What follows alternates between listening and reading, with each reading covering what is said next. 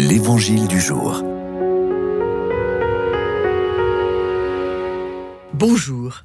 Évangile selon saint Marc. Un lépreux vient auprès de lui. Il le supplie et tombant à ses genoux lui dit Si tu le veux, tu peux me purifier. Saisi de compassion, Jésus étendit la main, le toucha et lui dit Je le veux, sois purifié. À l'instant même, la lèpre le quitta et il fut purifié. Avec fermeté, Jésus le renvoya aussitôt, en lui disant Attention, ne dis rien à personne, mais va te montrer au prêtre et donne pour ta purification ce que Moïse a prescrit dans la loi.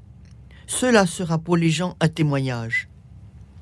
Une fois parti, cet homme se mit à proclamer et à répandre la nouvelle, de sorte que Jésus ne pouvait plus entrer ouvertement dans une ville, mais rester à l'écart, dans des endroits déserts. De partout, cependant, on venait à lui. Où est-on?